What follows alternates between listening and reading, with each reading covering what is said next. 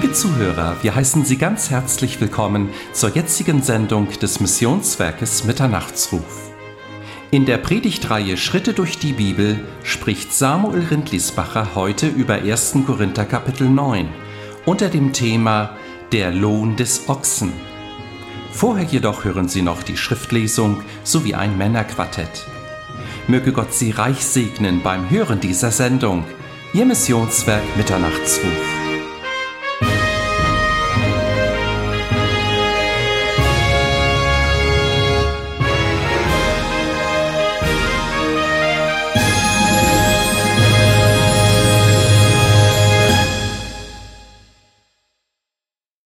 Ich lese aus 1. Korinther 9, Vers 16 bis 27. 1. Korinther 9, Vers 16 bis 27. Denn wenn ich das Evangelium verkündige, so ist das kein Ruhm für mich. Denn ich bin dazu verpflichtet und wehe mir, wenn ich das Evangelium nicht verkündigen würde. Denn wenn ich dies freiwillig tue, so habe ich Lohn. Wenn aber unfreiwillig, bin ich mit einem Haushalterdienst betraut. Was ist denn nun mein Lohn?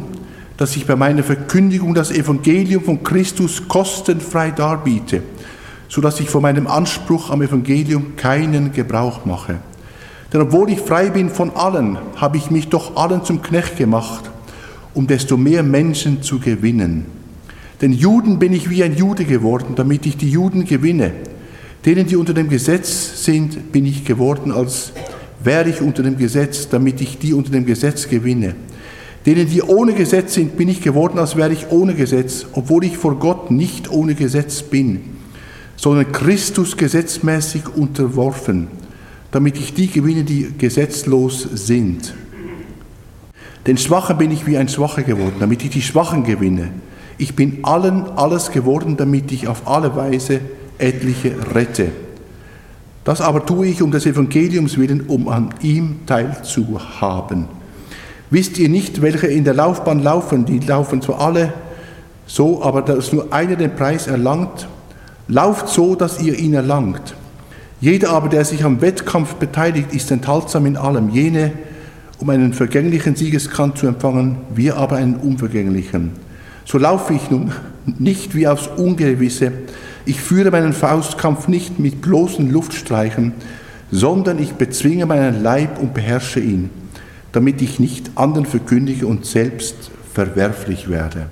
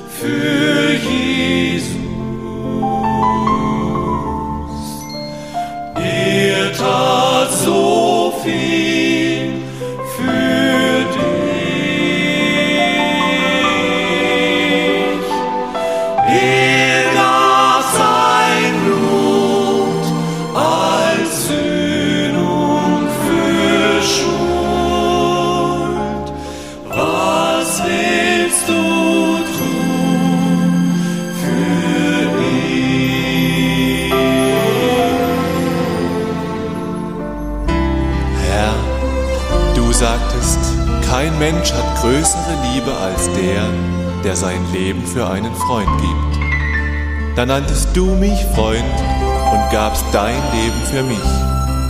Ich weiß nicht, ob ich jemals so viel Liebe verstehen werde, um für einen Freund zu sterben. Aber Herr, gib mir so viel Liebe ins Herz, dass ich mein Leben immer für dich bereithalte.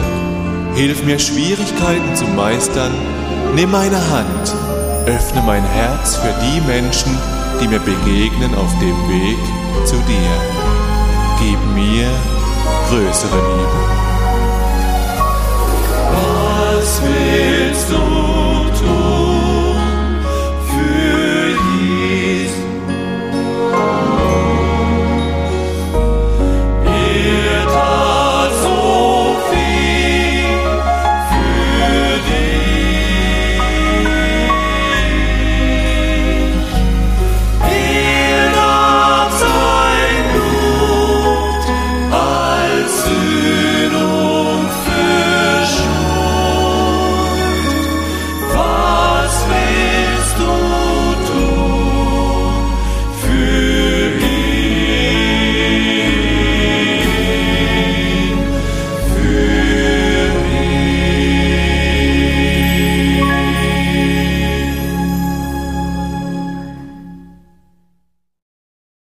Ganz herzlich guten Morgen und willkommen. Die Botschaft heute Morgen heißt der Lohn des Ochsen. Ja, wie komme ich jetzt auf diesen Titel dieser Botschaft? Was denkt ihr? Der Titel dieser Botschaft, den finden wir in 1. Korinther Kapitel 9, Vers 9. 1. Korinther 9, Vers 9, dort steht, du sollst dem Ochsen nicht das Maul verbinden, wenn er drischt. Wir sind mittlerweile in unseren Schritten angekommen in 1. Korinther 9. Wenn Sie zu Hause, Sie haben ja Urlaub, jetzt ist die Urlaubszeit, hat gerade angefangen, wenn Sie Zeit haben, dann lesen Sie bitte 1. Korinther, das ganze neunte Kapitel.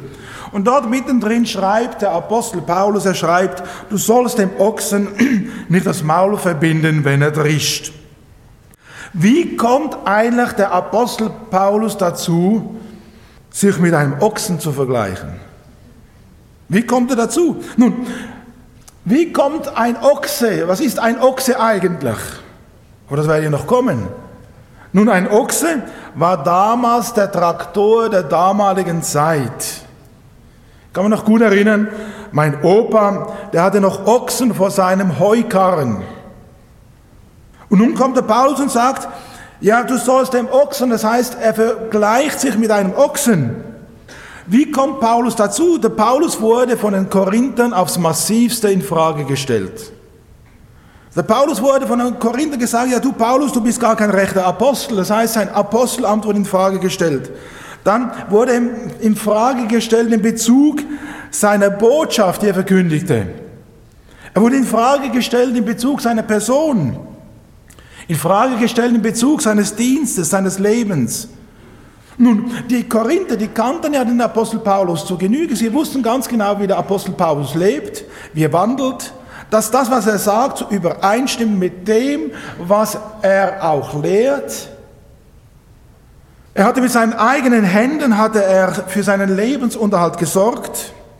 Er hatte die Gemeinde in Korinth eineinhalb Jahre lang, und dann auch später brieflich noch seelsorgerlich betreut. Im Grunde genommen, die Korinther, die kannten den Apostel Paulus bestens. Und doch begegnen die Korinther dem Apostel Paulus mit Missgunst, mit Neid, mit Eifersucht und mit Verleumdung. Und der Paulus ist auch nur ein Mensch. Paulus ist ein Mensch wie du aus Fleisch und Blut. Und so kommt Paulus und fängt an, sich zu verteidigen.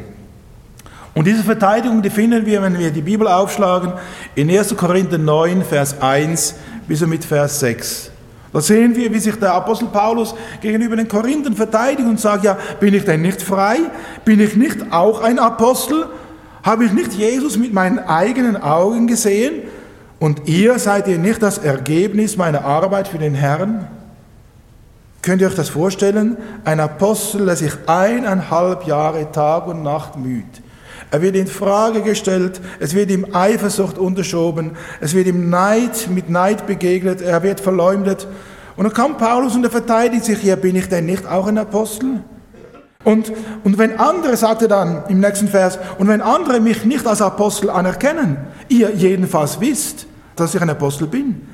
Denn die Tatsache, dass es eure Gemeinde gibt, ist doch eine sichtbare Bestätigung dafür, dass der Herr mich zum Apostel berufen hat. Ich lese hier ganz bewusst nach der neuen evangelistischen Übersetzung. Es ist so klar, kommt hier raus, wie er sagt, ja, und wenn andere mich nicht als Apostel erkennen, ihr jedenfalls wisst, dass ich ein Apostel bin, denn die Tatsache, dass es eure Gemeinde gibt, ist eine sichtbare Bestätigung dafür, dass der Herr mich zum Apostel berufen hat. Daher möchte ich denen, die sich als meine Richter aufspielen, Folgendes zu bedenken geben. Hätten Barnabas und ich nicht das Recht, für unsere Arbeit von der Gemeinde mit Essen und Trinken versorgt zu werden? Hätten wir nicht auch das Recht, eine gläubige Frau zu heiraten und sie auf unsere Reise mitzunehmen? Wie das die anderen Apostel tun und die Brüder des Herrn und auch Petrus? Übrigens, der Petrus war anscheinend verheiratet. Bei ihnen allen ist es selbstverständlich, dass sie für ihren Lebensunterhalt nicht selbst aufkommen müssen. Sind nun Barnabas und ich die einzigen, denen dieses Recht nicht zusteht? Also Paulus, er muss sich gegenüber all diese Verleumdung, diese Anklagen, diese Missgunst, muss er sich verteidigen. Paulus ist ein Mensch aus Fleisch und Blut. Ich höre so den Paulus im Hintergrund sagen, ja, ihr kennt mich doch schon so lange und ihr verdächtigt mich. Ja, ihr stellt mein Amt in Frage. Ich habe so lange unter euch gelebt, gearbeitet, dies unter dem Einsatz aller meiner Kraft und trotzdem verleumdet ihr mich, wieder besseres Wissen. Ich habe alles getan. Ich habe meine ganze Kraft für das Evangelium eingesetzt. Und ihr unterstellt mir falsche Motive und Eigennutz. Solche Anschuldigungen und solche Vorwürfe können einen Menschen kaputt machen, sind total demotivierend, sind zerstörend. Und Paulus hätte hier in Korinth allen Grund gehabt, die Flinte ins Korn zu werfen, zu sagen, nein, es hat doch alles keinen Sinn. Hätte sagen können, es nützt nichts. Er hätte auch sagen können, okay, ich überlasse die Gemeinde sich selbst. Aber wisst ihr, das Schöne ist, Paulus lässt sich dadurch nicht aus der Bahn werfen. Er lässt sich nicht beirren. Er erinnert sich vielmehr daran und deswegen das Bild des Ochsen, in wessen Dienst er steht. Wer hat ihn vor den Karren gespannt? Wer hat ihn berufen? Und deswegen kommt Paulus und sagt dann ab Vers 7, sagt er, ja, wer ist denn auf eigene Kosten Soldat? Oder sie klagen ihn an, sie verleumden ihn, sind neidisch. Und er fragt ja, wer ist denn auf eigene Kosten Soldat? Wer pflanzt einen Weinberg, ohne von seinen Früchten zu essen? Wer hütet eine Herde und trinkt nicht von ihrer Milch? Die Korinther greifen Paulus frontal an. Und er weiß, in wessen Dienst er steht. Er verteidigt sich und sagt, stehe ich nicht als ein Soldat im Dienste Gottes? Er verteidigt sich und sagt, bin ich nicht ein Arbeiter im Weinberg des Herrn? Er verteidigt sich und sagt, bin ich nicht ein Hüter der Herr Gottes in Korinth? Und Paulus kommt dann zum Schluss und sagt, ja, steht nicht jedem Soldat seinen Sold zu? Hat nicht jeder Arbeiter Anspruch auf seinen Lohn? Und selbst ein Hirte, er trinkt von der Milch der Herde. Aber ihr Korinther, was macht ihr eigentlich? Ihr Korinther, Anstelle eines Soldes verleumdet ihr mich. Anstelle eines Lohnes seid ihr missgünstig. Anstelle eines Entgeltes seid ihr neidisch. Ihr Korinther, überlegt doch mal, ist nicht der Arbeiter, der Ochse seines Lohnes wert? Deswegen, weil er so angegriffen wird, weil er so in Frage gestellt wird, da stellt er diese Frage in den Raum aus 5. Mose Kapitel 25, Vers 4. Wo der lebendige Gott sagt, man soll dem Ochsen, der da drischt, nicht das Maul verbinden. Paulus sieht sich als ein Ochse, der den Karren der Gemeinde in Korinth zieht. Er sieht sich als Ochse, obwohl ein Ochse ist nichts Schmeichelhaftes. Ein Ochse ist nichts anderes als ein kastriertes Rind. Ein Ochse ist weder edel noch attraktiv, langsam, weder bewundernswürdig noch sehenswert. Und doch, gerade ein solcher Ochse zeichnet sich aus durch was? Was sagt der Bauer? Ist ein Ochse, oder? Habe ich das richtige Bild genommen? Ist ein Ochse, gell? Ist ein Ochse. Nicht, dass ich was Verkehrtes sage. Hier sitzt ein Bauer hier vorne, der muss wissen, was ein Ochse ist. Es ist keine Kuh. Ein kastriertes Rind ist das. Aber ein Ochse, durch was zeichnet sich das aus? Ein Ochse ist genügsam. Ein Ochse hat Ausdauer. Am Morgen fängt er an zu laufen und am Abend läuft er immer noch. Ein Ochse zeichnet sich aus durch eine gute Arbeitsleistung. Und ein Ochse zeichnet sich aus durch seinen ausgeglichenen Charakter. Und deswegen sagt Paulus, ich bin lieber ein Ochse Gottes als ein Rennpferd des Teufels. Nun, ein Ochse, für was wird es gebraucht? Und jetzt kommen wir zum zweiten Bild. Hier in unserer Zeit aufgenommen in Äthiopien Ochsen beim Dreschen. Ochsen wurden gebraucht, um Wagen zu ziehen. Ochsen wurden gebraucht, um Äcke zu pflügen. Ochsen wurden aber auch gebraucht, und hier sieht man es ganz gut, Die Äthiopier, die haben es begriffen. Man soll dem Ochsen, der da drischt, das Maul nicht verbinden. Das ist Raufutter, die können hier das Raufutter, die Ähren werden ausgelegt auf dem Dreschplatz und dann werden die Ochsen darüber getrieben und indem sie darüber gehen, treten sie das harte Korn aus und gleichzeitig dürfen sie sich ernähren von diesem Raufutter. Die Traktoren der damaligen Zeit genügsam, ausdauernd, zufrieden und so ist Paulus ein Ochse, ein Ochse im Dienste des lebendigen Gottes. Und dieser Ochse, so sieht sich Paulus, er ist treu im Dienste für den Herrn. Er ist unverdrossen in seiner Aufgabe und er lässt sich genügen mit dem, was da ist. Und wisst ihr, das Schöne ist, obwohl er verleumdet wird, obwohl er mit Neid begegnet wird, obwohl die Korinther ihn schlecht machen, in Frage stellen, Paulus lässt sich von Gott gebrauchen. Das Gute an einem Ochsen ist, habt ihr schon mal einen Ochsenschädel gesehen? Der ist ziemlich dick. Das heißt, ein Ochse kann auch stur sein, kann einiges aushalten, einen Ochsen wirft man nicht so leicht aus der Bahn. Der hat einige hundert Kilo auf der Waage. Und wisst ihr, weil Paulus diese richtige Position einnimmt, kann Paulus mit alledem umgehen. Er kann geistlich reagieren. Paulus weiß, wer eigentlich ihn eingestellt hat, um den Karren der Gemeinde Korinth zu ziehen. Er weiß, in wessen Dienst er steht, um das Korn zu dreschen. Er weiß, wem er verpflichtet ist. Er weiß, wer ihn gerufen hat. Und er weiß, wem er Gehorsam schuldet. Und so ist Paulus ein Ochse im Dienste Gottes. Paulus, er sieht sich in seinem Ringen für die Gemeinde in der Verantwortung. Und er weiß, und es macht ihn unendlich ruhig, nicht er ist verantwortlich, sondern der Hirte, der Besitzer des Ochsen hinter ihm. Paulus ist ein Ochse im Dienste Gottes und er weiß, in wessen Dienst er eigentlich steht. Er weiß, wer sein Besitzer ist. Er weiß, wem er verantwortlich ist und das macht den Apostel Paulus völlig ruhig. Auch in der nicht einfachen Situation, wo er drin steckt. Er weiß, Jesus Christus hat alles aber auch wirklich alles unter Kontrolle. Er überblickt alles. Ihm entgleitet nichts. Er kommt nie zu spät. Ihm werden nie die Zügel entgleiten. Er weiß ganz genau, was für seinen Ochsen gut und zuträglich ist.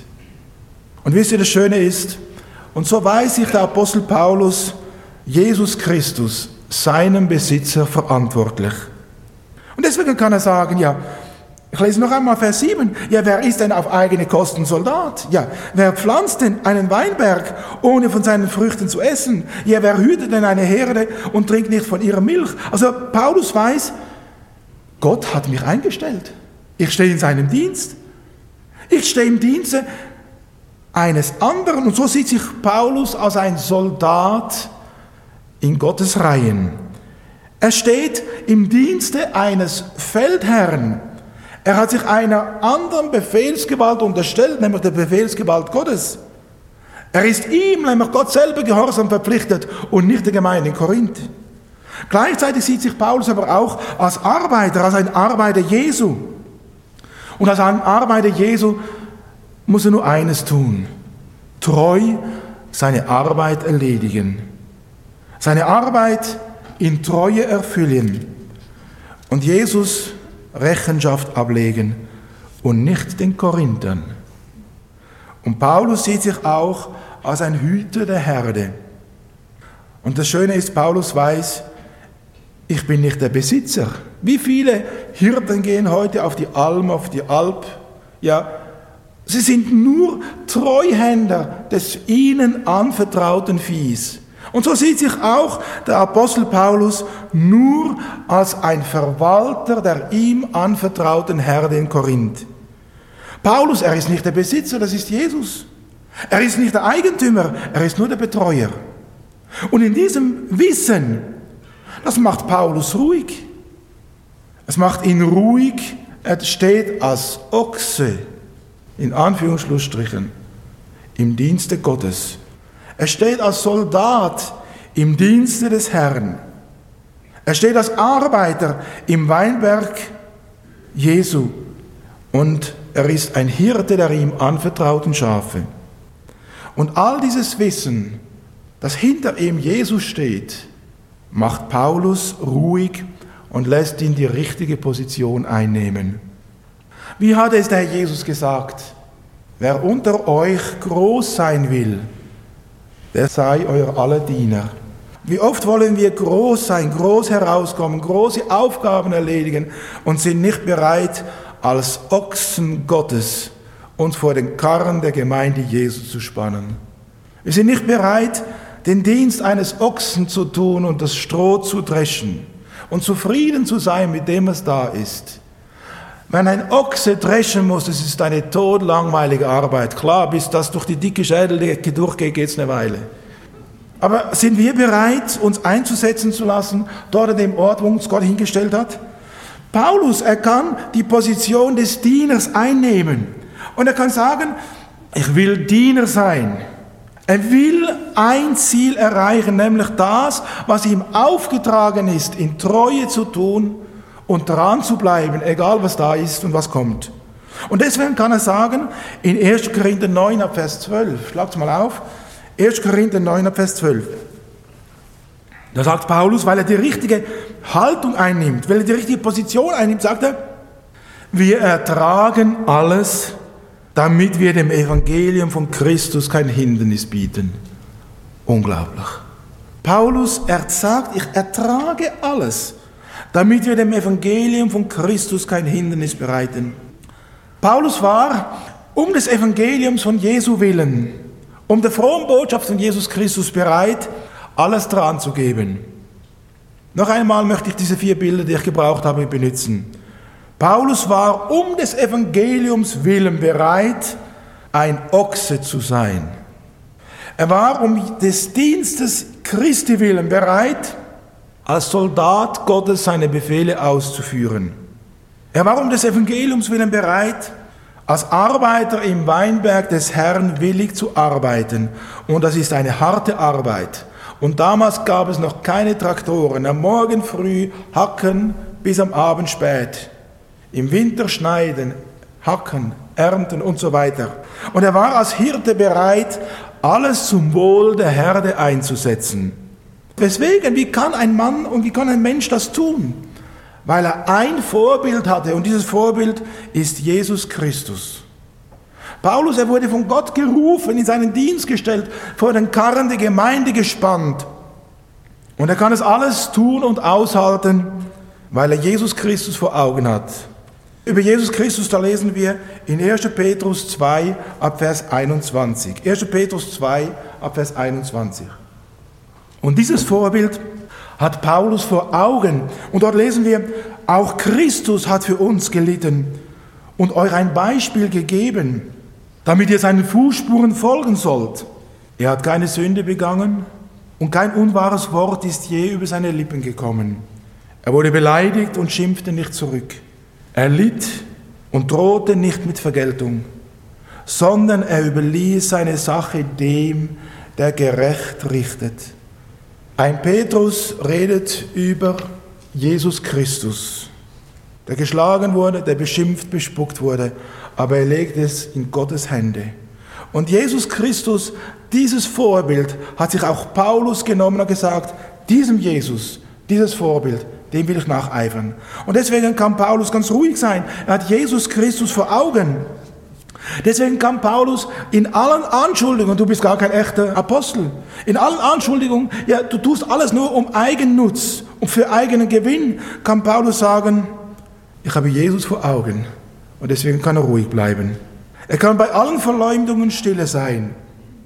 Er macht genau das, was Jesus auch getan hat. Er überließ seine Sache dem, der da gerecht richtet. Und weil Paulus dies tut, weil Paulus so vor Jesus steht, kann er überwinden. Und weil er seine Sache Gott überlässt, ist er mehr als ein Triumphator. Er kann sagen, ich vermag alles durch den, der mich mächtig macht, Jesus Christus. Nun, dabei war klar, eigentlich standen die Korinther in der Schuld des Paulus. Ich habe schon erwähnt, Paulus hat eineinhalb Jahre bei ihnen gearbeitet, Tag und Nacht sich abgemüht, war immer bereit für ein seelsorgliches Gespräch. Und das geht an die Substanz. Er hat keine Zeit, keinen Aufwand gescheut. Eigentlich stünden nun die Korinther in des Paulus Schuld. Und Paulus hätte ein Anrecht gehabt, dass sie ihn auch entsprechend entlöhnen, mit Respekt begegnen. Paulus sagt, und deswegen lesen wir jetzt Vers 13 und 14, er sagt, im Grunde genommen habe ich Anrecht auf euch. Und so lesen wir ab Vers 13, wisset ihr nicht, dass alle, die im Tempel Dienst tun, von den Einkünften des Tempels essen? Und alle, die am Altar Dienst tun, ihren Anteil von den Opfergaben erhalten? So hat auch der Herr angeordnet, dass die, die das Evangelium verkündigen, auch vom Evangelium leben sollen. Also die Bibel sagt ganz klar, der Arbeiter ist seines Lohnes wert. Und es gibt sogar eine Bibelstelle, wo Gott anklagt und sagt, dass der vorenthaltene Lohn der Arbeiter zum Himmel schreit. Also Gott ist ganz klar dafür, dass wenn jemand arbeitet, auch entsprechend entlohnt werden soll. Wir lesen Jakobus 5, Vers 4. Da sagte Jakobus, der vorenthaltene Lohn der Arbeiter, die eure Felder abgeerntet haben, der schreit zum Himmel. Und die Klagen der Schnitter sind vor die Ohren des Herrn der Heerscharen gekommen. Er, der alles im Überblick hat, der Herr der Heerscharen, er sieht, wenn einem Arbeiter seinen Lohn vorenthalten wird. Und dieser Lohn, sagt die Bibel, der schreit zum Himmel. Die Bibel sagt ganz klar, wer arbeitet, der soll auch essen. Wer fleißig ist, dem soll es entgolten werden.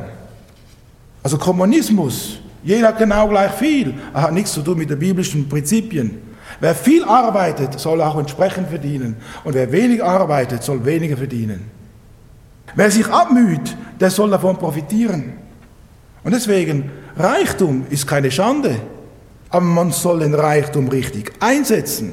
Man soll ihn einsetzen für die Sache Gottes. Und deswegen ich bin ich froh, wenn es reiche Leute gibt. Die können viel geben.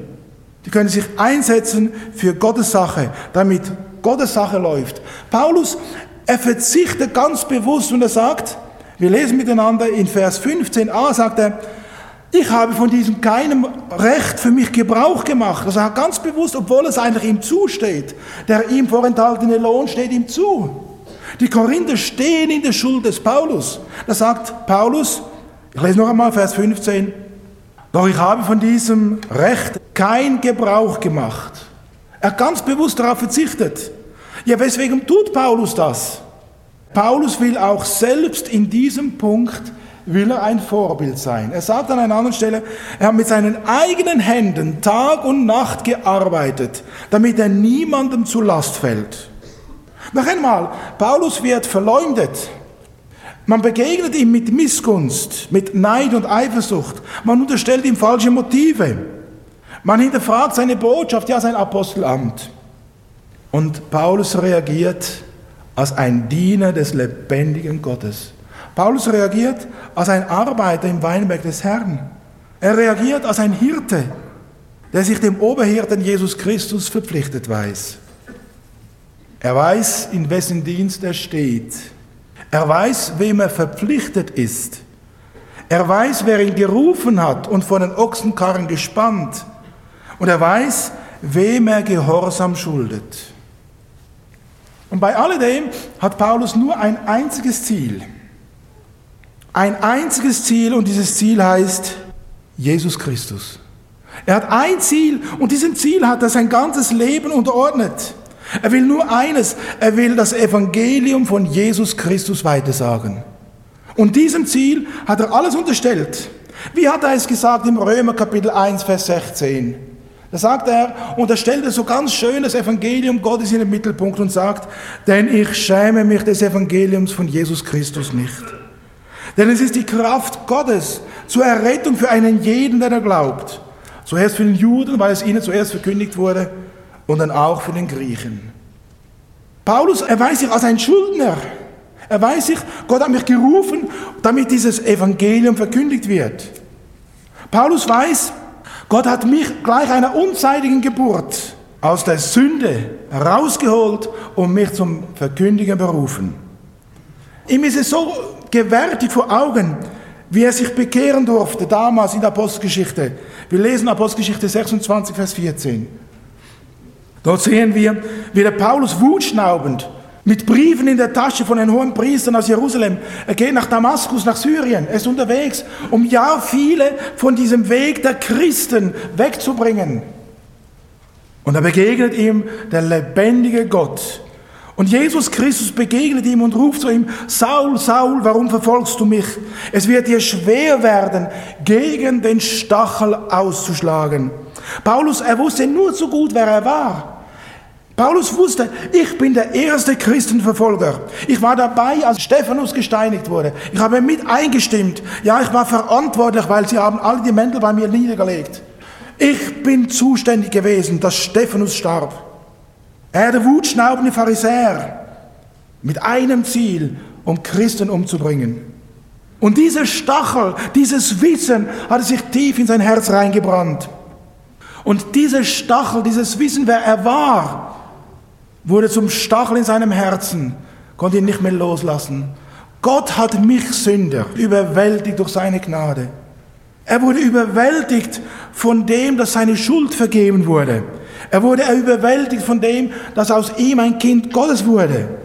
Er wurde überwältigt von dem, dass er als Feind Gottes zum Freund wurde. Und wie er sagen kann in Römer Kapitel 8, aber, liebe Vater, Paulus er war ein Überwältigter.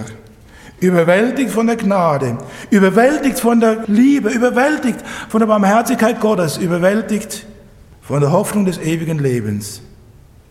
Und dieser Stachel sitzt so tief in seinem Herzen, dass er nicht anders kann und sagen muss, in Vers 16 von unserem Kapitel, denn dass ich das Evangelium predige, dessen darf ich mich nicht rühmen, denn ich muss es tun. Wisst ihr, Paulus, er kann nicht anders. Er muss von Jesus Christus erzählen. Er, der er verfolgt hatte, wurde ihm zu stark. Er, den er gehasst hatte, ist nun das Zentrum seiner Liebe. Er kann nicht anders. Er muss von Jesus Christus erzählen. Er kann es nicht für sich behalten. Er muss es weitergeben.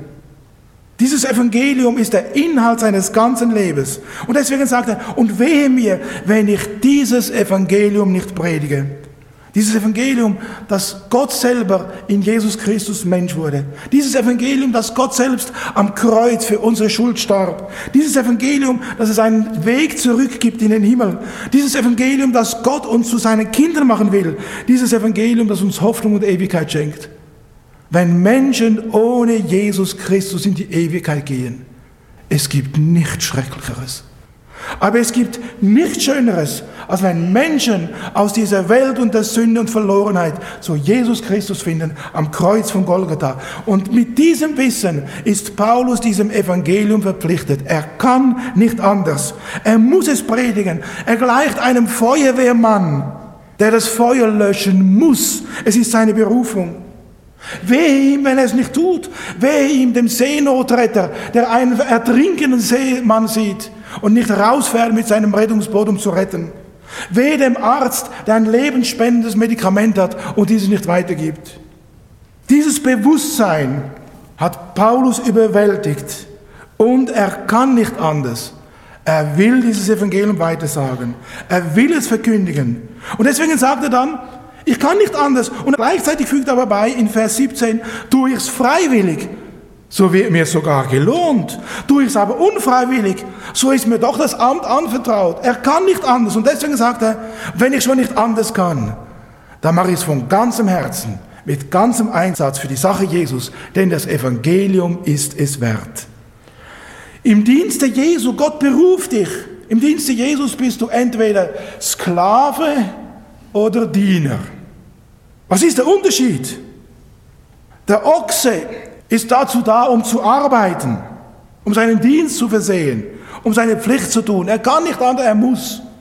Aber du als Kind Gottes, du bist errettet, um zu dienen. Du bist errettet, um Jesus nachzufolgen. Du bist errettet, um für Jesus zu leben. Und du kannst diesen Dienst nun tun, entweder als Sklave oder als Diener. Was ist der Unterschied? Der Unterschied für meine Begriffe ist folgender. Der Sklave, er tut seinen Dienst, weil er muss. Er ist durch die Umstände gezwungen, dies zu tun. Und genau das sagt doch Paulus. Tu es unfreiwillig. So ist mir doch das Amt anvertraut. Und deswegen sagt er, nein, ich mache es freiwillig. Ich will ein Diener sein. Ein Diener, der freiwillig dient, freiwillig aus Liebe, freiwillig, weil ich ein Überwundener bin, ein Überwundener der Gnade Gottes. Paulus, er war ein von Gott überwältigter.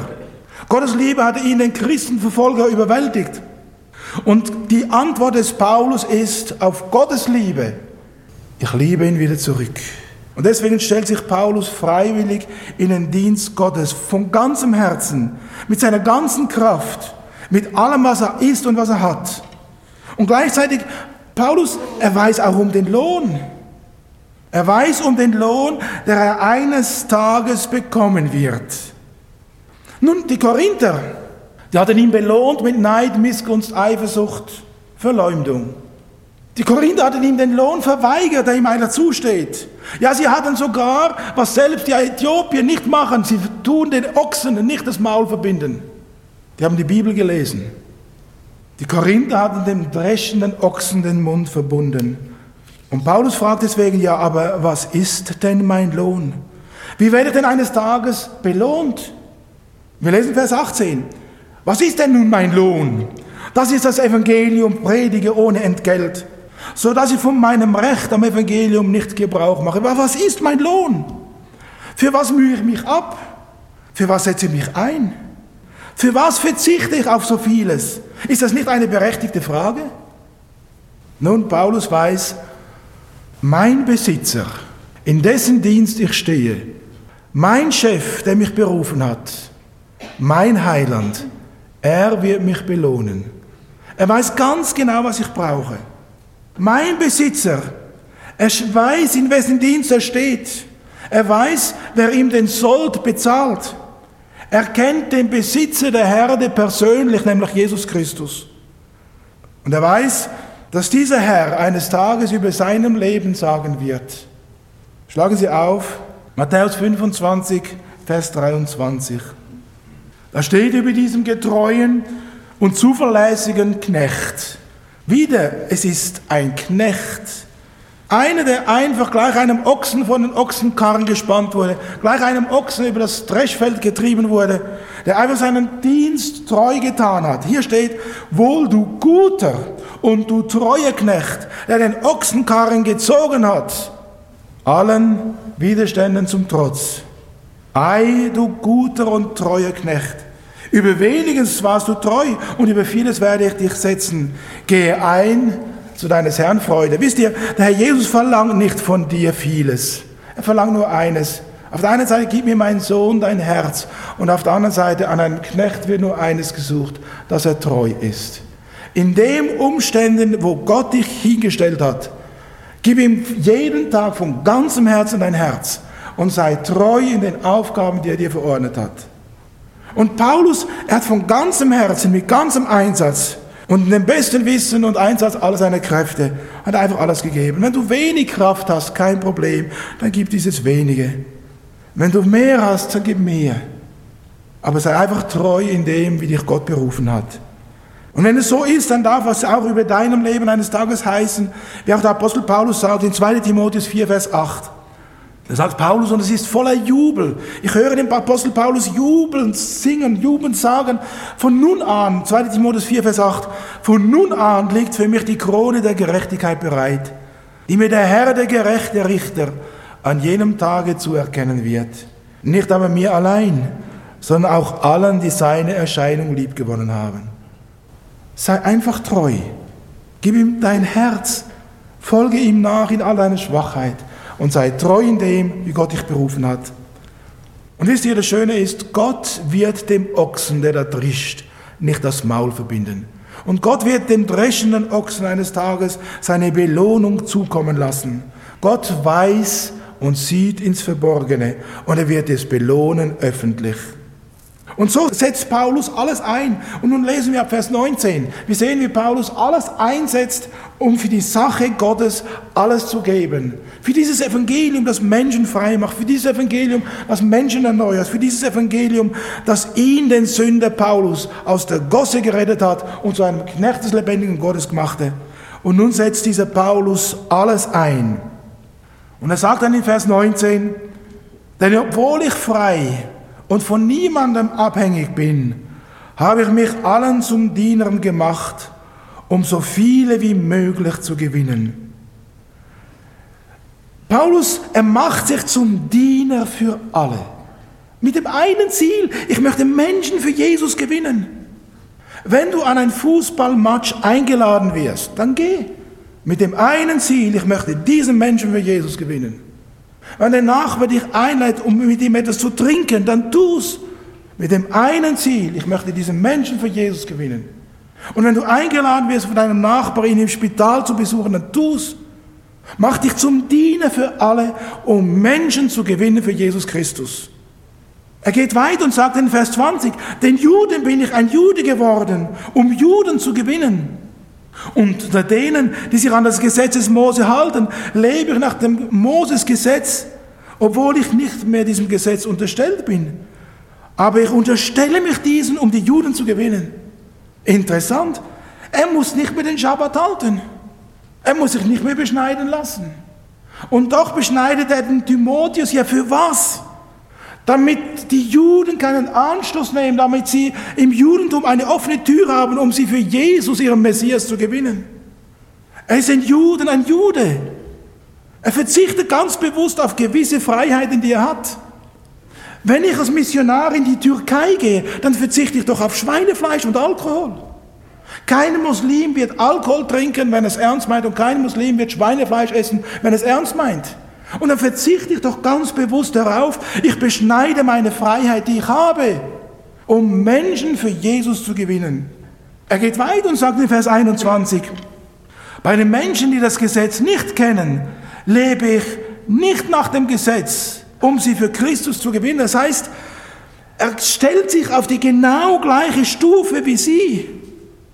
Nicht in einer sündigen Art und Weise, aber stellt sich auf die genau gleiche Stufe. Wenn ich zum Menschen gehe im Urwald, dann begegne ich diesem Menschen auf der gleichen Ebene. Ich esse das gleiche Fleisch, ich esse das gleiche, trinke das gleiche, was sie mir geben. Chicha, kennst du doch, oder? Maisbrei, Maniokbrei, gekaut, Topf reingespuckt, gegärt und dann getrunken. Ja, wenn ihr das nicht tut, dann müsst ihr nicht Missionar werden. Wenn ihr das nicht tut, werdet diese Menschen nie erreichen mit dem Evangelium. Und der Paulus sagt hier, bei Menschen, die das Gesetz nicht kennen, lebe ich nicht nach dem Gesetz, um sie für Christus zu gewinnen, obwohl ich keineswegs gesetzlos vor Gott bin. Ich stehe ja unter dem Gesetz von Christus. Das Größte, was Paulus tun kann, ich setze alles ein, um Menschen für Jesus zu gewinnen. Paulus verzichtet auf die Annehmlichkeiten der Zivilisation. Und ich kenne Missionare im tiefen Afrika, die haben jahrelang, jahrzehntelang auf Privilegien verzichtet, um Menschen für Jesus zu gewinnen. Was setzen wir ein? Nicht jeder kann Missionar werden, nicht jeder muss gehen, aber bin ich bereit, alles dran zu geben, um Menschen für Jesus zu erreichen? In Vers 22 sagt er dann, den Schwachen bin ich geworden wie ein Schwacher. Was bedeutet das? Um die Schwachen zu gewinnen, Menschen, die behindert sind, Menschen, die vielleicht nicht die gleiche Intelligenz haben wie ich. Menschen, die vielleicht weniger sozial hochstehend sind wie ich. Menschen, die vielleicht nicht den gleichen Geldbeutel zur Verfügung haben wie ich. Wie begegne ich denen? Begegne ich ihnen auf Augenhöhe oder immer ein wenig höher? Paulus sagt, ich begegne jedem Menschen auf Augenhöhe. Ich begegne jedem Menschen in der Art, wie er es braucht damit dieser Mensch gewonnen wird für Jesus Christus. Wir hatten ja hier, vor glaube einer Woche war das, hatten wir eine Taufe von unseren Geschwistern aus Bern. Es hat mich zutiefst innerlich berührt. Da war eine Schwester, das ist eine Schwester, die arbeitet in Bern unter Asylanten. Die ließ sich taufen. Sie kommt in die Berner Gemeinde. Und zu ihrer Taufe, da kam ihr Hochschuldozent, da kamen ganz viele Flüchtlinge, Afghanen, Seti aus Sri Lanka und so weiter. Sie kamen. Und als sie sich taufen ließ, das waren Menschen aus islamischem Hintergrund. Und als sie sich taufen ließ, hat sie ein Zeugnis gegeben, ein wunderschönes Zeugnis. Und als sie sich taufen ließ, und konnten alle noch gratulieren, da sind alle diese Menschen aufgestanden mit islamischem Hintergrund, mit Blumensträußen und haben sie ihr gebracht. Sie ist den Schwachen ein Schwacher geworden, um die Schwachen zu gewinnen, ist ihnen begegnet auf Augenhöhe. Und sie haben gemerkt, hier ist jemand, der mich liebt, der mich schätzt, der mich achtet und wertachtet. Und das ist gemeint, Paulus begegnet den Menschen, um Menschen zu gewinnen. Und zwar in ihrer Art, auf ihrer Augenhöhe. Und das lädt uns der Apostel Paulus ein. Die Korinther, sie verachten ihn, die Korinther verleumden ihn, die Korinther machen ihn schlecht. Aber Paulus sieht sich als der, der das Stroh drischt, als der, der den Ochsenkarren zieht. Er ist bereit, um alles aufzugeben, um Menschen für Jesus zu gewinnen. Und dann geht er weiter und sagt in Vers 23 und sagt, das alles tue ich für das Evangelium, damit ich selbst an seinen Segnungen Anteil bekomme. Ja, was bedeutet das? Paulus setzt alles ein und sagt, ich tue das alles für das Evangelium, nicht um sich selbst willen. Er will nicht reich sich bereichern, deswegen hat er verzichtet. Ihm wäre es halt zugestanden, einen Anteil zu haben an den finanziellen Einkünften der Korinther. Er verzichtet. Und er sagt, ich tue das alles, ich begegne den Menschen auf Augenhöhe. Um was? Damit ich Menschen gewinne, damit ich Anteil bekomme an den Segnungen des Evangeliums. Und was ist das? Anteil an den Segnungen des Evangeliums ist doch nichts anderes, wenn man erleben darf, wenn Menschen Buße tun. Wenn Menschen zum Herrn Jesus kommen. Wenn Menschen, die verloren waren, plötzlich zur Familie Gottes gehören. Wenn Menschen sagen, ja, ich möchte mein Leben Jesus geben. Und das ist die Segnungen des Evangeliums. Wenn aus Menschen, die im Urwald verloren waren, plötzlich Nachfolger und Boten Jesu werden. Und deswegen sagt er, das alles tue ich für das Evangelium, damit ich selbst an seinen Segnungen Anteil bekomme. Wenn man spüren darf, dass da im Himmel Jubel ist über einen Sünder, der Buße tut. In Lukas 15,10, da lesen wir, ich sage euch, da sagt der Herr Jesus, ich sage euch, so ist auch die Freude vor den Engeln Gottes über einen Sünder, der Buße tut. Der ganze Himmel jubelt, wenn einer sich bekehrt. Denn Gott hat so sehr die Welt geliebt, dass es einen einzigen Sohn gab. Und wenn du dieser Einzige bist heute Morgen, der sich bekehrt, dann jubelt der ganze Himmel. Und wir alle freuen uns mit, dass du Jesus Christus gefunden hast. Und wie das Schöne ist, und für diesen Einsatz ist Paulus nichts zu schwer, nichts zu weit, nichts zu groß. Er setzt alles ein. Und deswegen sagt er dann zum Schluss im Vers 24 bis 27, sagt er, und mit diesem möchte ich schließen. Es ist einfach der Ansporn des Paulus. Er war wahrscheinlich von den ismischen Spielen auch, hat sie wahrscheinlich besucht. Er redet hier von einem Läufer. Er redet hier von einem Stadion. Er redet hier von einem Wettkampf. Und er sagt in Vers 24, wisst ihr denn nicht, dass von allen Läufern bei einem Wettkampf im Stadion nur einer den Siegeskranz bekommt? Also er hat dieses Bild des Läufers, des Marathonläufers, hat er vor Augen.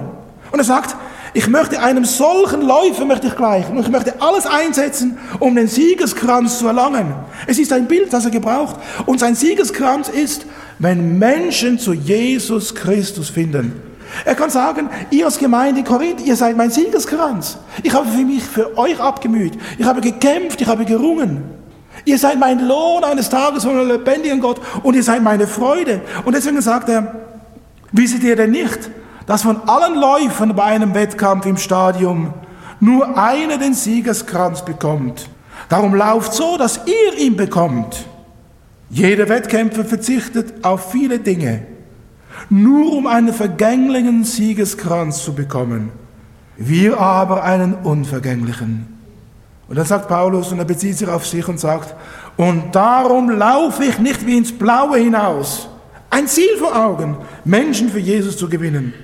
Den Ochsenkarren zu ziehen, bereit sein, auch die schlimmsten Arbeiten zu tun, damit Gottes Stroh gedroschen wird.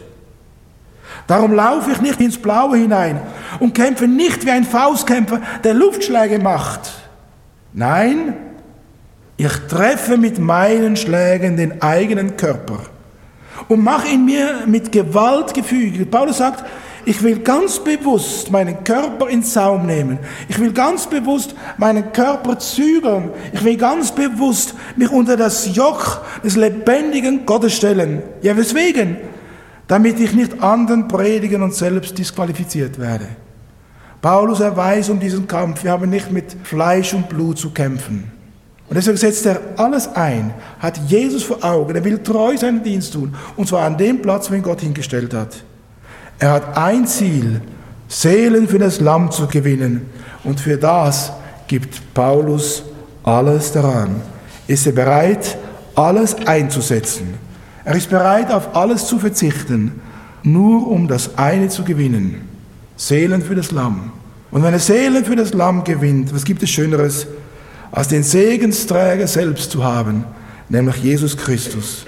Und das wünsche ich Ihnen aus tiefstem Herzen. Der Herr segne Sie und der Herr helfe Ihnen einfach an dem Ort, wo Sie sind, in Treue ihm nachzufolgen. Seien Sie lieber ein Ochse im Stall Gottes als ein Rennpferd des Teufels. Amen.